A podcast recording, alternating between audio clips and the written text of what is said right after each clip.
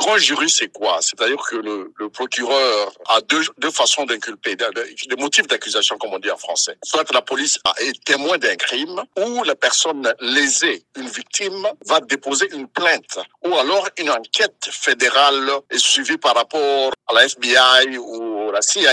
Mais M. Trump, en tant qu'ancien président, n'est autre qu'un citoyen vivant dans la ville de Manhattan, à New York. Donc, il n'y a pas d'immunité. Si c'était un cas fédéral, il pouvait, il pouvait euh, demander des immunités diplomatiques, des, comme on dit chez nous, des immunités d'être président.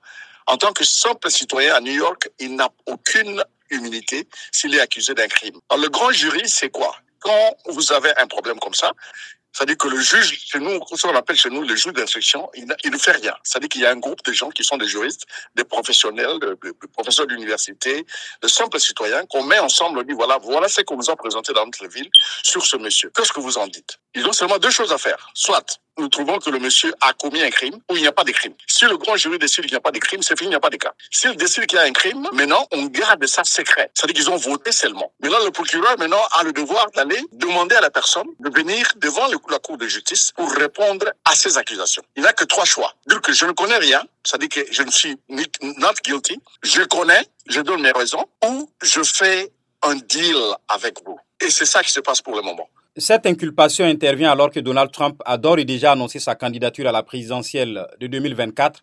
Est-ce qu'il y aura une, incidence donnée sur cette déclaration de candidature-là Oui et non.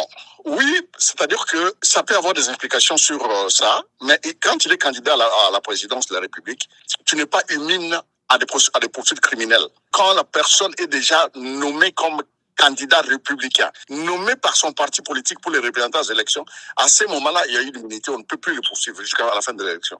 Mais avant ça, il a seulement annoncé la candidature, il n'est pas protégé par aucune loi.